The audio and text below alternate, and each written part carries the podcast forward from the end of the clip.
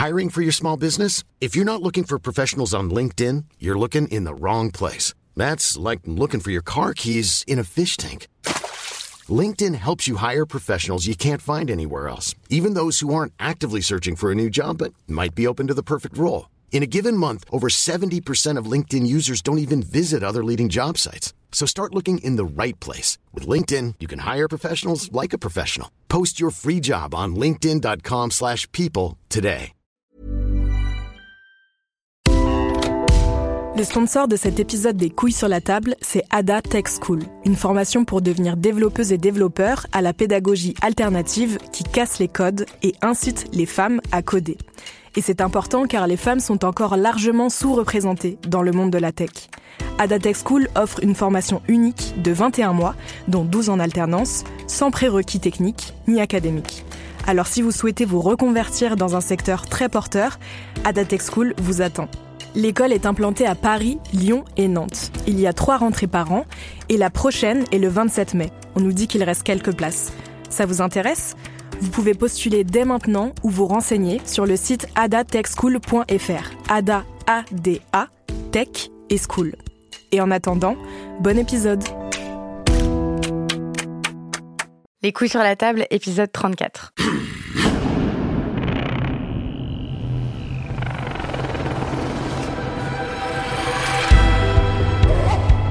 Dans cet épisode, nous discutons de pornographie avec le journaliste Robin D'Angelo. Chers auditeurs, du porno, vous en regardez sûrement, vous en avez forcément déjà vu au moins une fois dans votre vie. Si vous êtes un homme de moins de 24 ans, il y a même une chance sur deux pour que vous en regardiez au moins une fois par semaine. Ce sont les derniers chiffres que j'ai pu trouver, une enquête euh, IFOP de 2014. Bonjour Robin D'Angelo. Salut Victoire. On va se tutoyer parce que tu es aussi journaliste et qu'on a presque le même âge. Donc Robin D'Angelo, je t'ai invité parce que euh, pendant plusieurs mois, tu as enquêté sur euh, ce qu'on appelle le porno pro-am, donc euh, la contraction de professionnels et d'amateurs, qui a envahi des plateformes comme YouPorn, Xhamster, Xvideo, etc. Tu en as tiré un livre qui a été publié aux éditions de la Goutte d'Or, ça s'appelle Judy, Lola, Sophia et moi. Je peux pas dire que j'ai trouvé sa lecture facile. Euh, c'est très bien écrit, hein. c'est très clair. En fait, euh, ça se lit d'une traite. J'ai vu plein de témoignages de gens qui disaient qu'ils l'avaient lu d'un coup. Euh, c'est juste que sur le fond, les propos sont parfois insoutenables, en tout cas pour moi, par moment. Il y a énormément de choses à dire sur les femmes actrices que tu rencontres, mais je vais volontairement les laisser de côté pendant cette conversation parce que ce que j'aimerais que tu nous racontes, c'est ce que tu as observé chez les hommes que tu as rencontrés dans ce milieu et aussi l'introspection que tu as réalisée. pour recontextualiser, est-ce que tu peux commencer par expliquer la différence entre le porno dit amateur et le porno professionnel et ce porno pro-am, s'il te plaît? Alors, en fait, il n'y a pas vraiment de, différence entre le porno amateur et professionnel. Ou dans le sens, le porno amateur que vous regardez souvent euh, sur des plateformes type euh, Jackie et Michel ou euh, Pornhub qui va, qui va relayer ces vidéos, c'est en fait du porno professionnel. J'entends par professionnel, ben, les, les producteurs sont, un circuit, sont insérés dans un circuit commercial. Généralement, ils font autant de l'amateur que du scénarisé. En fait, en fait ce qu'il faut voir, c'est que l'amateur, c'est un style esthétique, c'est une esthétique visuelle, c'est un genre beaucoup plus qu'une façon de renseigner sur les moyens de production.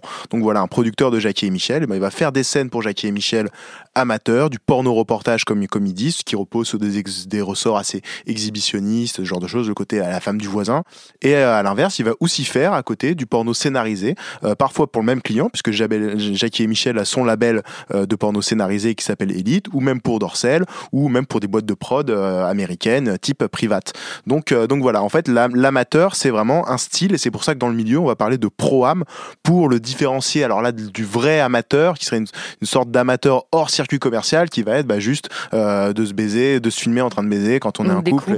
voilà, et de, et de, mettre ça sur, sur, sur YouPorn, puisque c'est aussi possible.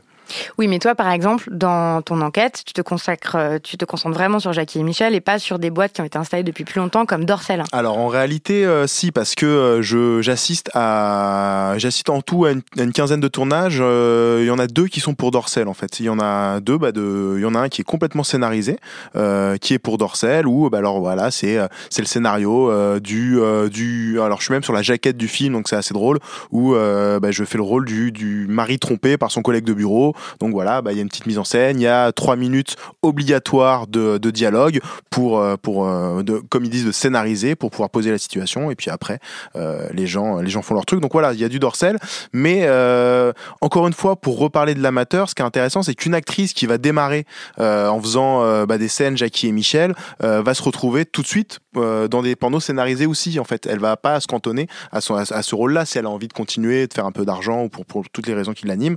Voilà, elle va aussi dans le scénarisé. Donc euh, tu viens d'expliquer que tu as, es sur euh, la jaquette d'un des films. Euh, ça, ça. Tu veux que je montre la photo? Non.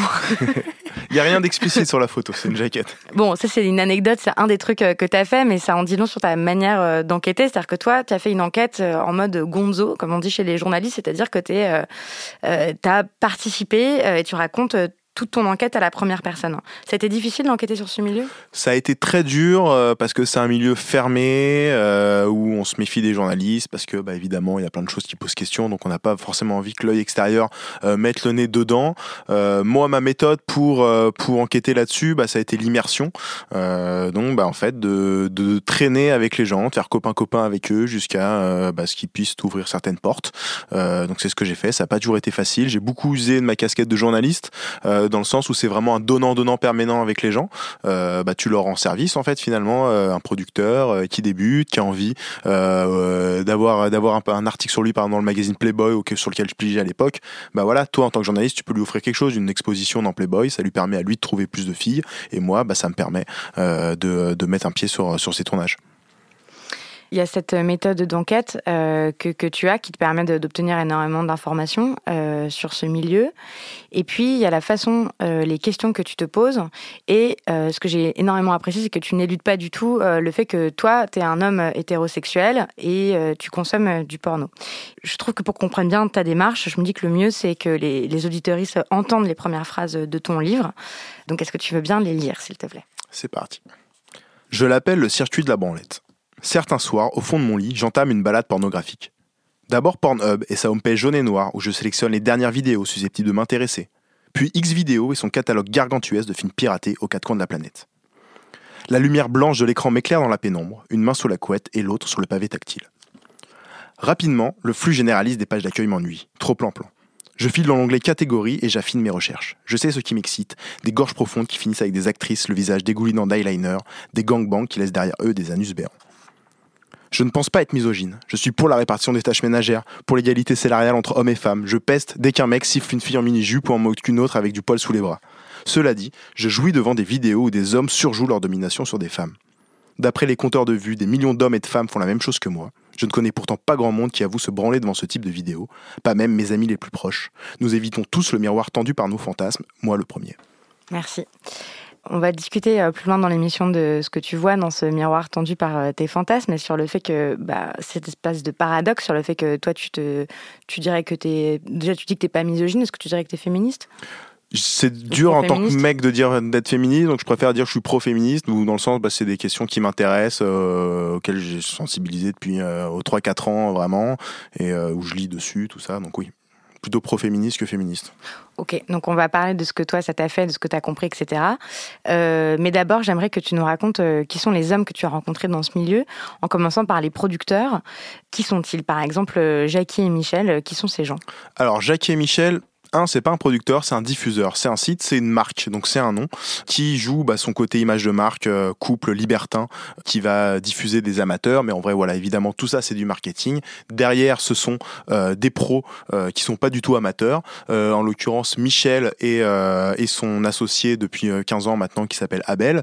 Et bah, tous les deux, en fait, bah, ils ont ils ont développé ce circuit vidéo de vente par internet de, de, films à esthétique pro-am, toujours fait par le même petit euh, animé par un même noyau euh, de producteurs euh, qui, pour certains, leur envoient jusqu'à 10-15 scènes par mois, donc qui en vivent vraiment exclusivement. D'autres qui font ça à côté, qui vont envoyer seulement 2, 3, 4 scènes par mois, ça dépend un petit peu bah, du nombre d'actrices qu'ils trouvent en fait. Donc ces producteurs-là, ils ont des noms comme donc c'est Stéphane Prod par exemple. Stéphane Prod a travaillé pour eux, il travaille plus aujourd'hui pour Jackie et Michel. Ça a été un de leurs premiers producteurs au, début des années 2010 à peu près, un peu 2009-2010.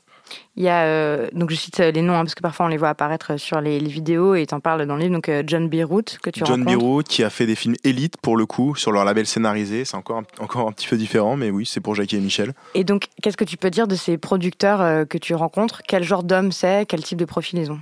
Bah, Il y a vraiment le tout, tout le monde en fait, c'est ça qui est intéressant, où bah, tu, moi je me suis retrouvé sur, avec des gens sur d'autres thèmes que, que le porno qui m'ont intéressé, que ce soit la littérature, la musique, ou, des choses comme ça. Euh, donc voilà, c'est très varié euh, le profil de mecs qui font ça. Il y a tous les milieux euh, sociaux, tous les milieux politiques. Dans les L'homme hétérosexuel Mais quand même, dans toute sa variété. C'est quand même des hommes qui produisent. Évidemment, évidemment, c'est quand même des hommes. évidemment bah, c'est un, c'est, c'est un, c'est un porno mainstream qui, euh, qui reflète, on va dire, la, la, la, différence de hiérarchie entre la sexualité féminine et masculine. Et dans cette, dans cette différence de hiérarchie, bah, c'est plutôt les hommes qui, qui dirigent et les femmes qui, qui interprètent, on va dire.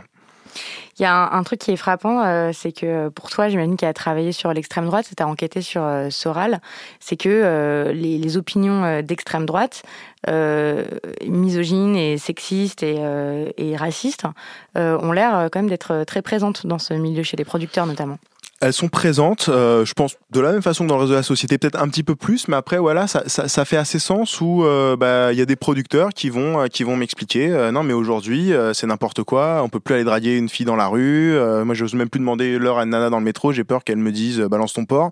Et, voilà en fait il y a vraiment cette, idée de réaction où dans le sens on peut plus être des hommes, on peut plus affirmer nos désirs, on peut plus faire ce qu'on peut plus bander sur ce qu'on a envie de bander parce que bah, il y a les féministes derrière qui nous tapent dessus et qui veulent imposer leur leur, leur, vision euh, de la société qui est, qui est faite contre les hommes, en fait, contre les désirs naturels des hommes. Donc finalement, ce, ce discours bah, très masculiniste, bah, on va forcément le retrouver dans des franges politiques euh, bah, plutôt conservatrices, euh, donc évidemment réactionnaires, donc évidemment, évidemment à l'extrême droite. Et puis il y a toujours ce côté de lutter contre contre une société qui aujourd'hui voudrait tout aseptiser et même et même le désir sexuel. et ce que nous on peut voir comme bah, de l'égalité, puisqu'on part du constat qu'il y a il y a une désinégalité structurelle entre hommes et femmes, eux, bah, finalement, ils ne voient pas cette, cette inégalité, c'est plutôt quelque chose de, de, pulsionnel, de naturel, en fait, pour eux, c'est un mot qui revient souvent, et donc, effectivement, bah, leur, leur pornographie, pour certains, euh, est un moyen, un moyen d'exprimer ça, et de, voilà, d'aller dans ces désirs, dans ces désirs-là, plutôt conservateurs, parce que ce qui m'a surtout marqué, je m'attendais à rencontrer des gens d'extrême droite par rapport à ce que je t'ai dit, euh, mais en réalité, j'ai rencontré aussi beaucoup de gens de gauche, et euh, c'est surtout ça finalement que je retiens et, ou à me dire bah, cette vision euh, de la sexualité euh, du rapport hétérosexuel euh, entre, voilà bah, finalement il est aussi présent chez des gens qui se revendiquent de gauche et, et, presque autant que chez des gens qui se revendiquent de droite. C'est ça qui est intéressant. Oliver il est antifa et, il a tatoué par, partout sur son corps des slogans anarchistes. Il a une étoile il a une étoile rouge sur le crâne tatoué. John Birut que je suis beaucoup lui se revendique libertaire. Il y en a un autre qui s'appelle Kiawato sa photo de profil c'est la France insoumise Enfin voilà, il y a, j'ai été étonné en fait de la variété des profils et, euh, de la présence de beaucoup de gens qui, qui s'affichent comme de gauche.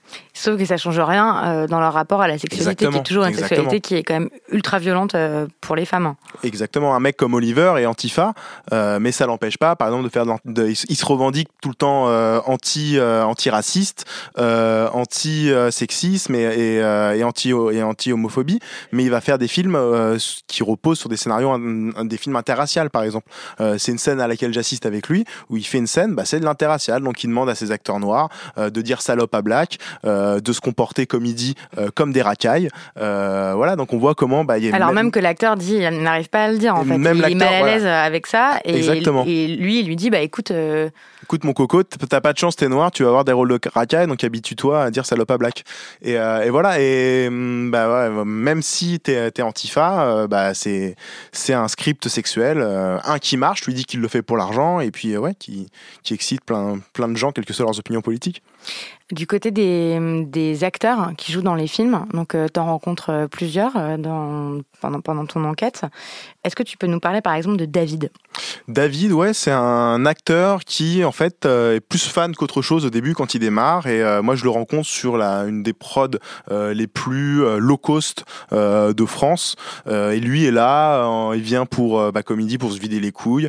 Il mate du porno depuis depuis toujours et et il est là sur ce tournage. Et puis moi aussi, je suis là. C'est ma porte d'entrée que je trouve. C'est le plus le plus bas possible. Et on est un peu tous les deux dans la même situation où moi, bah, je veux gravir les échelons pour raconter cet univers et lui veut gravir les échelons pour être acteur. Et au final, on devient copains.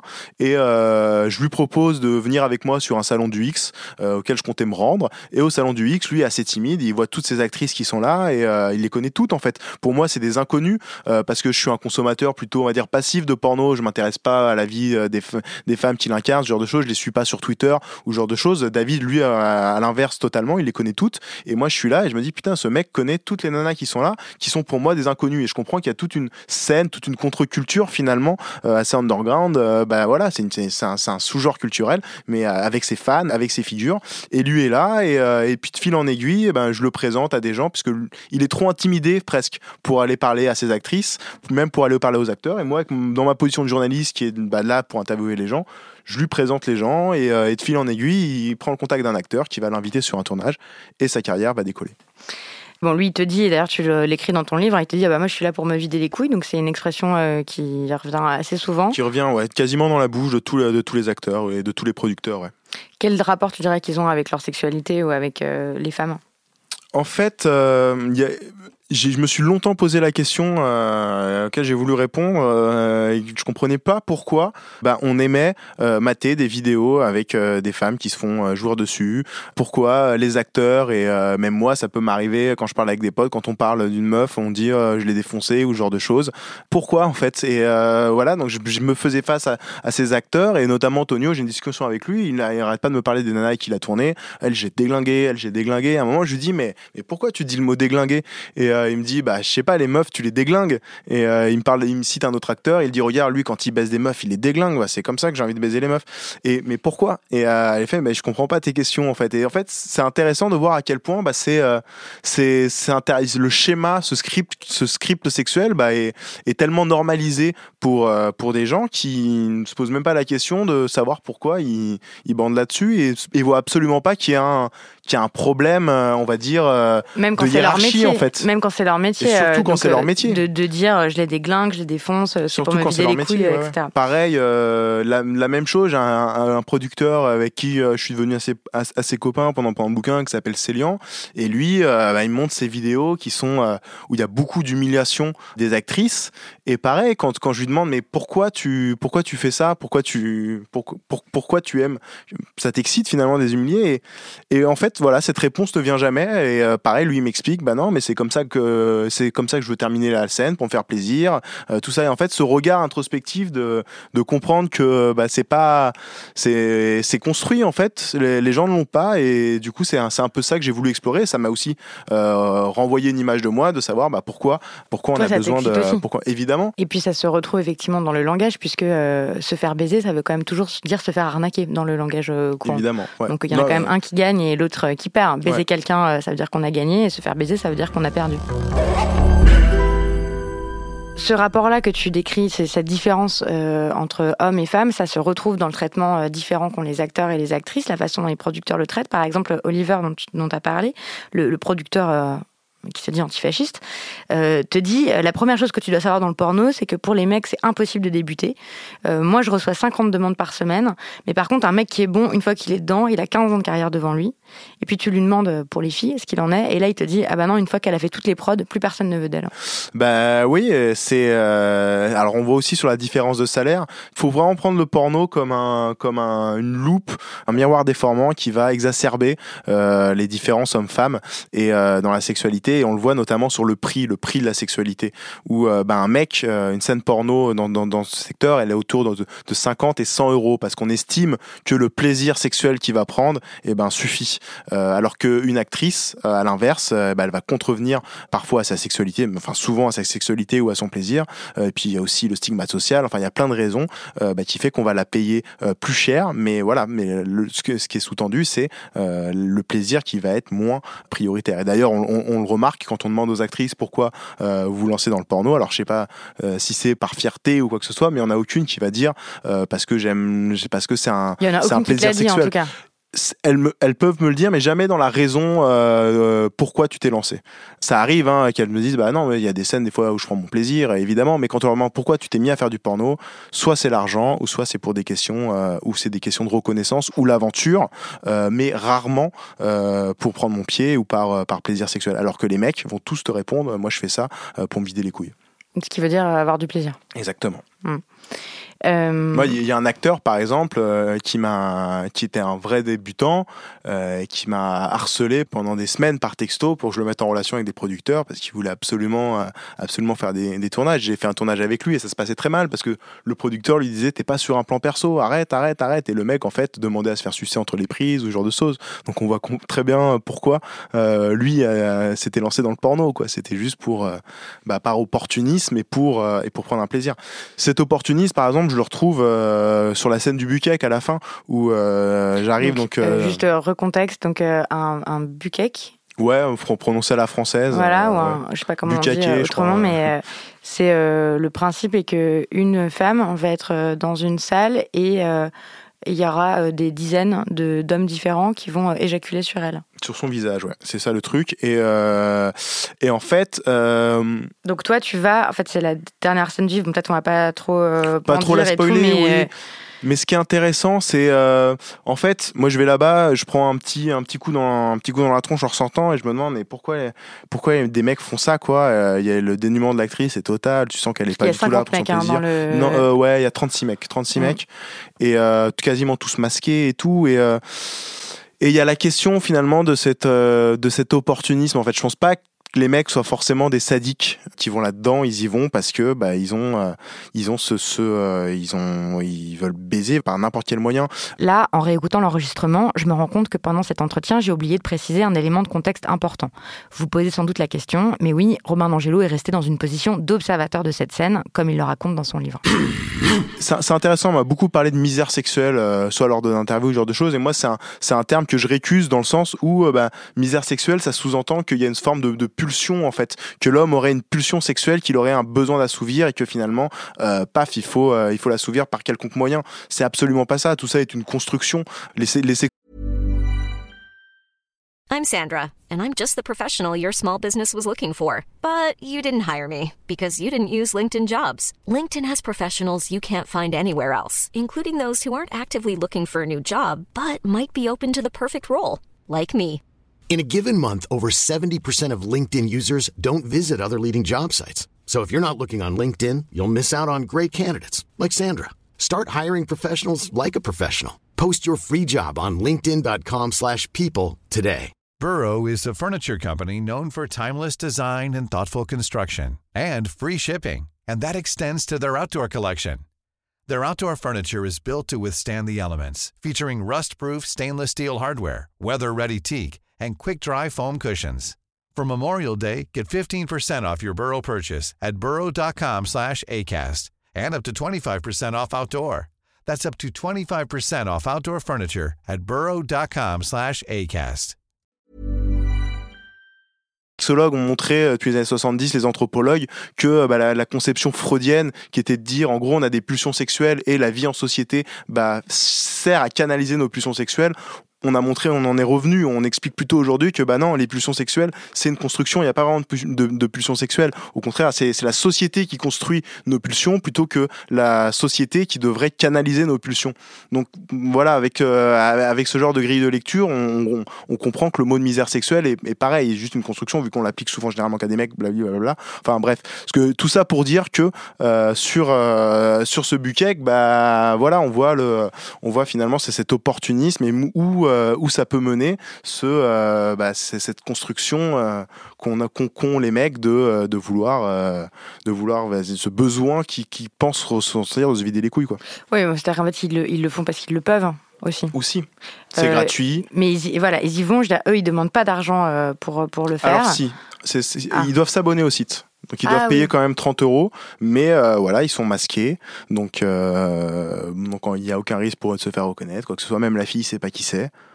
Donc euh, ils sont dans, dans cet anonymat total qui leur permet de, bah voilà. Comment sont filmés les hommes dans ces pornos? Les hommes sont euh, les hommes sont pas au centre de l'action. Euh, enfin, ils sont pas au centre de l'image. Ils sont pas au centre de l'image. On voit rarement euh, leur visage, en tout cas beaucoup moins que celui des femmes. Du coup, ça se, réper, ça se répercute sur la façon dont va fonctionner le porno, dans le sens où bah on a toujours besoin de nouveaux visages, on a toujours besoin de nous de, de chair fraîche, d'actrices pour alimenter cette machine, ces tubes qui fonctionnent à flux tendu. mais à l'inverse, on n'a pas besoin de nouveaux acteurs, on n'a pas besoin de nouveaux visages puisqu'on ne voit pas en rarement les visages des acteurs. Donc euh, voilà, c'est ce qui explique aussi pourquoi un acteur peut durer 5, 10, 15 ans, euh, tandis qu'une actrice, bah, au bout d'un au bout d'un an et une fois qu'on l'a vu euh, qu'elle a fait ses 5 scènes pour chaque producteur de France, bah ça se vend plus. Quand on en a marre, il faut il faut un autre visage. C'est pour ça que je mets cette phrase en intro du bouquin que, que j'ai beaucoup aimé, que j'avais trouvé dans le bouquin en fait de Mona Cholet, Beauté fatale, mais elle cite un auteur qui s'appelle John Berger et qui écrit quelque chose qui les hommes regardent les femmes, les femmes se regardent être regardées. Et en fait, pour moi, c'est une bonne définition du porno. Si une femme regarde un porno, elle regarde des hommes. Elle, voit des hommes regarder une femme, et à l'inverse, un homme regarde juste une femme. Oui, parce que les corps des acteurs sont pas du tout érotisés. On, filme même très peu leur corps. Exactement. Euh, c'est intéressant. Il y a euh, une, étude. Alors, ça vaut ce que ça vaut les études sur euh, les tags qui regardent quoi, mais montrait que 30% du, du, porno gay était consommé par des femmes. Et une analyse intéressante que j'avais lue était que, bah, finalement, dans le porno hétéro, il y a tellement pas ou peu d'érotisation des corps masculins que des femmes hétérosexuelles bah, vont préférer garder du porno gay parce que bah, ça met plus en valeur euh, finalement euh, un, érotisme masculin. On en parle un peu dans l'épisode euh, avec Florian Vorus. Mm. Tu parles aussi des produits qui sont utilisés par les acteurs. Moi j'ai appris dans ton livre que certains acteurs se faisaient des injections dans le pénis, mais c'est que c'était une pratique assez taboue dans le milieu. Faut, faut comprendre aussi que les acteurs c'est pas non plus toujours toujours facile dans le sens où eux aussi ont parfois à se forcer ou en tout cas faire euh, parfois euh, trois scènes par jour euh, pendant quatre jours, bah au bout d'un moment les mecs évidemment les mecs bandent, bandent moins, bandent moins dur ou quoi que ce soit. Et bah faut pouvoir être prêt à n'importe quel moment parce que bah comme disait la citation que tu rapportais d'Oliver, bah il y a des mecs qui veulent faire ça, il y en a des tonnes. Donc bah pour pouvoir être fiable et que le producteur bah, vous appelle toujours au maximum. Et puis gagner de l'argent aussi évidemment, et eh ben euh, on en est on est un peu obligé de se piquer parfois euh, ou prendre des, des, médicaments comme le Camagra, euh, ce genre de choses. Alors après faut faut relativiser la violence du truc ou effectivement quand on te parle d'un mec qui va se piquer la bite, bah t'imagines une seringue énorme, le mec qui se pique, transpotting du sang, tout ça tout ça. En réalité un acteur me raconte c'est des c'est des seringues mais les, les plus fines possibles qu'on achète en pharmacie toutes simples. Il y a, ça prend une demi seconde. Il y a pas il y a pas de nerf dans dans, le pénis, donc euh, enfin au niveau du, corps du corps caverneux, donc euh, on sent rien. Euh, voilà quoi, c'est vraiment comme comme allumer une cigarette quoi. Ouais, alors que bon, on pourra. Enfin, c'est pas le sujet de l'épisode, mais il y a beaucoup à dire sur la douleur qui est ressentie par les actrices et dont elles te parlent aussi. Mm, mm. Bon, toi, tu as quand même une position qui est, qui est difficile, parce que tu assistes à des scènes d'une grande violence qui est difficile au sens éthique hein, du terme. Mhm. Par exemple, euh, tu es témoin d'une scène où une actrice qui pensait qu'elle aurait deux partenaires, en fait, elle découvre qu'elle en va en avoir quatre. Mhm. une actrice qui voulait pas accepter de pénétration anale, en fait, le producteur lui impose. Mhm. Pourquoi tu n'interviens pas, toi? Pourquoi tu dis rien dans ces moments-là? Qu'est-ce que tu penses? Je pense plein de trucs. en fait, ça dépend aussi à, à, chaque scène. Moi, ce que, ce que je me dis à chaque fois, c'est dès que je sens que l'actrice me demande de l'aide ou, ou en tout cas affiche que euh, elle a besoin euh, elle a besoin que quelqu'un l'aide euh, j'interviens par exemple sur la scène où c'est le plus flagrant c'est une scène où je, où je suis cadreur et le, le, producteur qui est aussi acteur de la scène m'explique avant qu'il prévient pas en précision ce qu'il va faire avec l'actrice pour saisir sa spontanéité il me dit ça passe ou ça casse et il lui fait des pratiques il fait des pratiques plutôt plutôt violentes dans, ses vidéos et en fait à un moment il va plaquer l'actrice sur le sur le canapé il va lui gifler les seins assez fort et euh, l'actrice qui venait juste de se refaire les seins a super mal. Elle hurle, elle l'envoie chier et elle lui dit euh, Tu m'as pas dit que ça serait brutal, euh, pourquoi tu fais ça Non mais oh, on est où C'est quoi ça? Et en fait, à ce moment-là, bah avant la scène, je me demande ce qui va se passer. Je me dis, ça se trouve, euh, il fait, ça se trouve, il le fait pas ou quoi que ce soit, ou j'en sais rien. Donc euh, je veux, je laisse couler pour voir ce qui se passe. Et quand ça se produit, euh, je me dis, merde, est-ce que, est-ce que, est-ce que j'interviens ou pas? Et, et, finalement, l'actrice assez rapidement dit au producteur, ok, mais c'est plus d'argent. Et en fait tu te dis bah je l'ai jamais l'actrice je l'ai jamais senti finalement en position de demander de l'aide ou quoi que ce soit. Et j'ai surtout senti malheureusement c'est c'est comme ça que ça se passe mais en question de de elle vend la contrainte sexuelle en fait. C'est son métier. Et euh, c'est une actrice qui fait beaucoup de pratiques SM beaucoup de trucs euh, beaucoup de trucs très durs. Elle a 50 bouteilles euh, enfin voilà. Et effectivement bah, j'en viens presque à me dire aujourd'hui que si j'étais intervenu la nana elle m'aurait elle m'aurait peut-être envoyé chier en me disant non mais de quoi tu te mêles euh, Moi, je suis là pour prendre mes 400 euros, mes 500 euros. Et c'est son métier en fait. Et c'est ça qui est, euh, c'est ça qui est terrible, c'est que bah, des, ces femmes qu'on monétise la contrainte sexuelle. Et donc euh, la contrainte sexuelle peut s'acheter. Et bah évidemment, évidemment.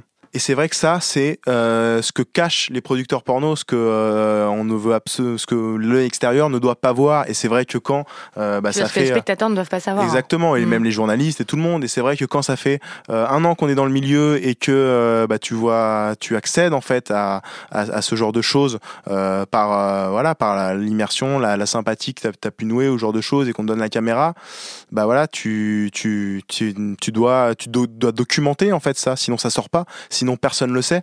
Parce que en réalité, c'est vrai que bah, la parole des actrices, elle est très très rare. Voilà, il n'y a pas eu de MeToo dans le porno ou quoi que ce soit. Donc euh, ben voilà, effectivement, euh, ben, il faut. Euh, J'arrive à ce moment-là, je me dis merde, qu'est-ce qui va se passer? Au moins, je sais qui m'a dit ça, donc je sais qui pense ça. Après, comment ça va se matérialiser lors de la scène? Est-ce que ça va vraiment Est-ce que l'actrice va comment va comment ça va se passer pour elle? Et après, je vois l'actrice qui qui lui demande plus d'argent, qui est une nana qui vient de Barcelone, qui vient à Paris pour une semaine pour faire huit tournages. Elle doit faire ses 3000 euros euh, dans la semaine. Puis voilà, et puis d'ailleurs, quand elle repart, elle fait un tweet en disant euh, Super, le tournage s'est excellemment bien passé, c'était génial. Parce que c'est son métier et qu'elle veut d'autres euh, elle veut d'autres prods, elle veut re 400 balles une scène, et voilà. Bon, on peut parler de toi maintenant. J'aimerais savoir tu parlais du miroir tendu par tes fantasmes. Qu'est-ce que tu vois alors dans le miroir tendu par tes fantasmes? Ben, je vois, euh, je vois à quel point euh, ce, dont je te parlais tout à l'heure, à quel point on a, on a, on a besoin de ces scripts en fait. Comment on, euh, comment on se construit sur, euh, sur, sur des, sur des scripts, sur, bah, par rapport à l'enfance, par rapport à comment tu, tu te construis sexuellement, pourquoi, enfin, je sais pas pourquoi moi quand j'avais 12 ans, j'étais ado, mon film préféré c'était Marie à tout prix, et je grandis dans cette espèce d'idéal romantique de la nana du lycée euh, dont tu es secrètement amoureux, mais qui au final, parce que t'es un bon gars, va se mettre avec toi. Et en fait, tu comprends que finalement, cette lecture bah, de, euh, que finalement, la, la nana dont t'es amoureux, elle te doit quelque chose parce que t'es sympa avec elle, bah, c'est déjà un rapport euh, bah, de séduction qui est assez, qui est assez vicié en fait. Et que bah, du coup, c'est logique après bah, de construire tout un, tout un désir sexuel sur, sur, sur cette frustration, sur le fait que bah, une fille va pas coucher avec toi parce que, parce que t'es sympa ou ce genre de choses. Donc du coup, tu vas construire tout, euh, tout, un, tout, tout, un imaginaire qui repose sur des choses assez, euh, assez machistes et assez. Euh, ouais. Mais pourquoi c'est tellement excitant? Des scénarios machistes et misogynes et très violents et humiliants pour les femmes bah, c'est pourquoi c'est excitant? Parce que je pense que c'est c'est vachement lié à, un sentiment de frustration en fait, euh, presque de euh, comme comme je te disais, bah en tant que mec, on on, grandit dans euh, dans cette où on, voilà, on se construit en tant que on a on a besoin de bah, de, baiser.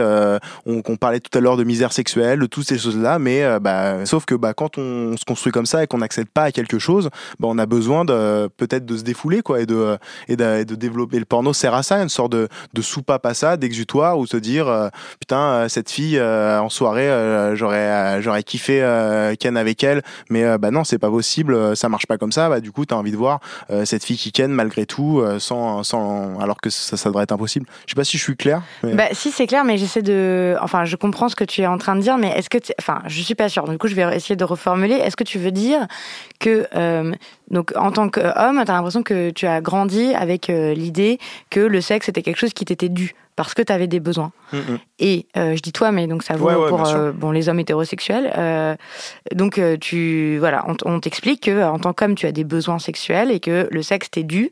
Sauf que dans la vie, on n'assouvit pas ces, ces, ces, fameux besoins donc, qui sont socialement construits comme on veut. Et donc que le porno serait un exutoire à la frustration que ça crée. Mais alors pourquoi la violence? Pourquoi l'humiliation? Bah, Pourquoi la... Parce que c'est quand même ça qui est, qui est frappant euh, dans, dans, dans, toutes ces scènes porno, c'est qu'il n'y a pas une scène qui est, qui est tendre, il n'y a pas une scène euh, qui est euh, respectueuse, il n'y a pas une scène... c'est toujours quand même... Enfin, c'est le fait que même la douleur exprimée par l'actrice est considérée comme excitante, la, domination, l'humiliation, enfin, c'est le langage utilisé, c'est tout ça est très très violent, donc pourquoi? moi, j'en sais rien. Hein. Je pose la question, mais je me dis que toi, tu as eu le temps de, de, réfléchir euh, à tout ça pendant ton un an et demi d'enquête. Non, non, bah, c'est un, un, peu tout, tout euh, ce, que, ce que je cherchais auprès de ces acteurs ou, euh, ou ces producteurs à leur demander pourquoi. Et. Eux, eux, ils te, ils, te, ils te donnaient pas de réponse en tout cas. Non, eux, ils te disaient bah, parce que c'est comme ça qu'on baise en fait. ouais, il y a, y a, ce côté-là quoi. Et, mais je pense que c'est c'est un mélange de, ouais, c'est un mélange de plein de trucs, quoi, d'opportunisme, de. Euh, de haine des femmes. De... Je propose mes hypothèses. Hein. Non, non, mais euh, oui, oui, de haine des femmes, ou euh, bah, dans le sens, il y a, ouais, il y a ce truc d'inaccessibilité. Donc forcément, bah forcément, quand il y a quelque chose, tu estimes que ça, ça t'est dû et euh, qu'en fait ça t'est inaccessible, et eh ben t'as un peu envie de te venger ou de, ou de voilà ou de, de contrôler la chose ou ce genre de choses. Peut-être, je. Peut-être. Hmm. C'est intéressant. Un, un, producteur me disait, parlait beaucoup de son, son adolescence et euh, il me parlait beaucoup de euh, quand il était euh, au lycée, aucune nana le regardait ou quoi que ce soit. Presque un, discours un peu ce qu'on entendait chez les incels ou ce genre de choses. où, donc les, les, involuntary celibates, là, les, les, célibataires involontaires. Donc c'est une communauté masculiniste très misogyne dont certains membres ont commis des attentats contre les femmes, en tout cas des attentats, des féminicides. Et il y avait un peu chez lui bah, cette volonté de, bah, en payant finalement, euh, et ben on allait contre euh, contre contre ce, ce célibat, euh, ce célibat involontaire ou euh, bah, le fait que bah ouais la vie c'était pas toutes les meufs qui veulent coucher avec toi ou ce genre de choses et du coup bah il y avait ce côté très défouloir quand il en parlait quoi. Et aujourd'hui bah ouais j'achète et je fais ce que je veux quoi. Et, et de toute façon si les meufs d'où elles viennent ou ce qu'elles font, j'en ai rien à foutre parce que c'est la société de toute façon c'est c'est de la merde et, et voilà donc je prends mon, pied et, euh, euh, tout ce qui me rendait malheureux euh, dans l'adolescence, et ben je me, je redéfoule aujourd'hui dessus, quoi. Est-ce que toi tu dis que c'est dans l'intro, tu dis que on n'aime pas regarder ce miroir et puis que les gens, on, c'est rare qu'on en discute avec ses amis quoi. Parce que toi tu discutes maintenant de porno avec euh, tes amis.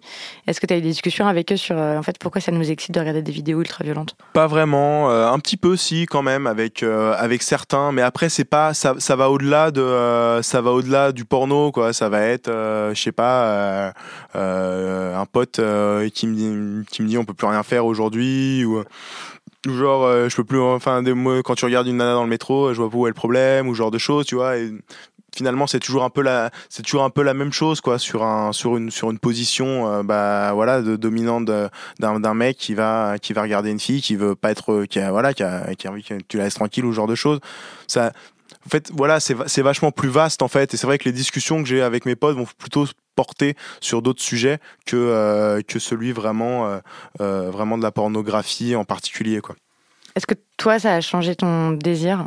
Est-ce que toi ça a changé ton regard?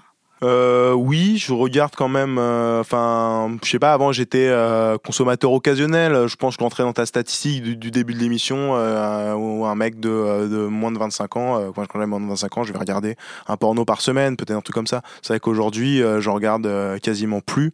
mais voilà, c'est peut-être en. Je pense pas que ça soit que lié à mon expérience. C'est peut-être aussi l'âge, genre de choses, le fait d'être en couple. Il y a plein de choses qui, il y a plein de choses qui joue. Après, euh, non, sur mon, euh, sur mon désir, euh, bah, c'est vrai que non, ça n'a pas trop ça n'a pas vraiment changé quoi que, ce soit. Bon alors, qu'en est-il de ce paradoxe que tu énonces, qui est je suis pas misogyne, je suis pour l'égalité entre les hommes et les femmes, et pourtant, ce qui m'excite, c'est de voir euh, des scènes d'humiliation et de violence euh, sexuelle sur les femmes. Mais je regarde plus, quasiment plus de porno, donc déjà j'essaie de, de, sortir de, de sortir de ça. Pendant l'enquête, des fois j'en regardais tout, enfin voilà, j'en regardais, j'en regardais forcément beaucoup.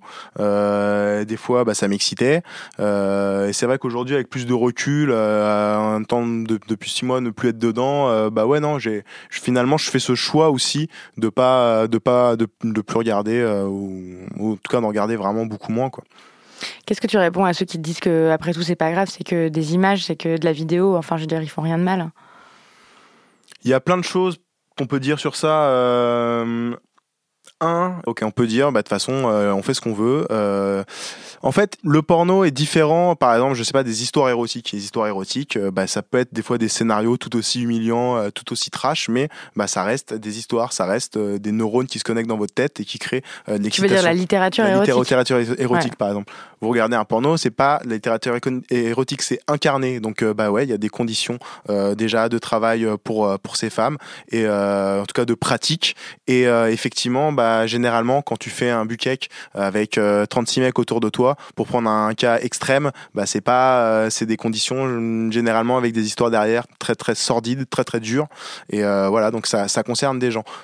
Un sur la production et après. Ça c'est pardon, c'est ce que dit Virginie Despentes quand elle dit euh, le porno ça se fabrique avec de la chair d'actrice. hein. Exactement, exactement. On pourrait dire bah le cinéma aussi ça se fabrique avec de la chair d'acteur. Absolument pas parce que euh, je sais pas quand vous regardez Piège de cristal avec Bruce Willis et euh, qui euh, il y a une explosion de verre et qu'il prend des il se fait la tête partout et qu'il a le visage en sang c'est pas son sang c'est du voilà c'est des effets spéciaux une actrice bah, sur le, le buquet où je vais bah ouais les non les 36 mecs qui sont là c'est leur vrai sperme qu'elle prend qu'elle prend sur son visage et euh, donc ça n'a rien à voir avec euh, avec euh, avec le cinéma ou une position d'acteur après au-delà de juste des conditions de travail, l'autre question, c'est plus aussi de celle, bah, qu'est-ce que veulent dire nos fantasmes de, de notre société et est-ce qu'on peut contrôler, contrôler ces fantasmes? Après, on peut toujours faire le choix de regarder tel film ou pas, d'aller sur tel type de site ou pas.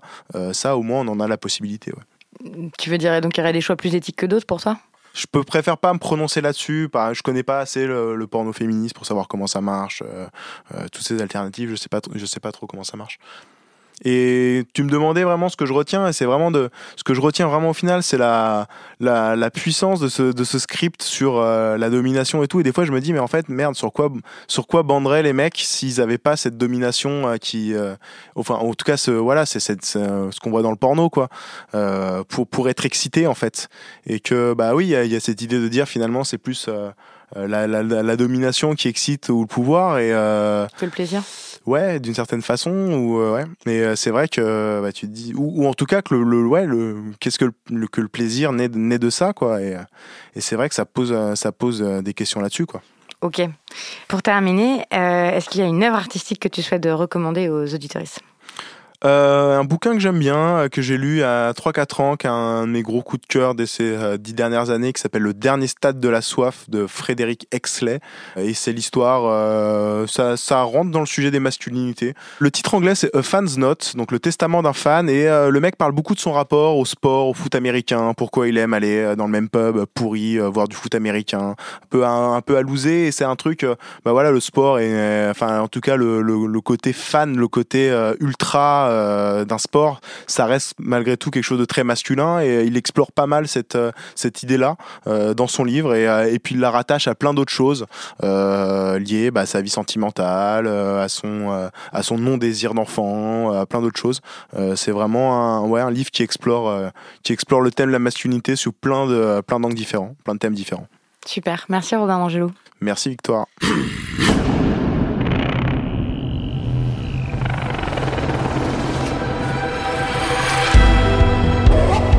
Voilà, c'était le 34e épisode des couilles sur la table. Euh, je vous encourage à partager ce qui vous a étonné ou plu ou enthousiasmé ou peut-être révolté dans cet épisode autour de vous sur les réseaux sociaux, Facebook, Twitter, euh, Instagram et vous pouvez aussi m'écrire à l'adresse les couilles sur la table binge.audio. Le livre Judy, Lola, Sophia et moi est une enquête publiée aux éditions de la Goutte d'Or. Les couilles sur la table est un podcast produit par Binge Audio, à la prise de son et à la réalisation Quentin Bresson. Camille Regache est occupé de l'édition et David Garzon, c'est le chef de la rédaction. Merci beaucoup et à bientôt. Binge.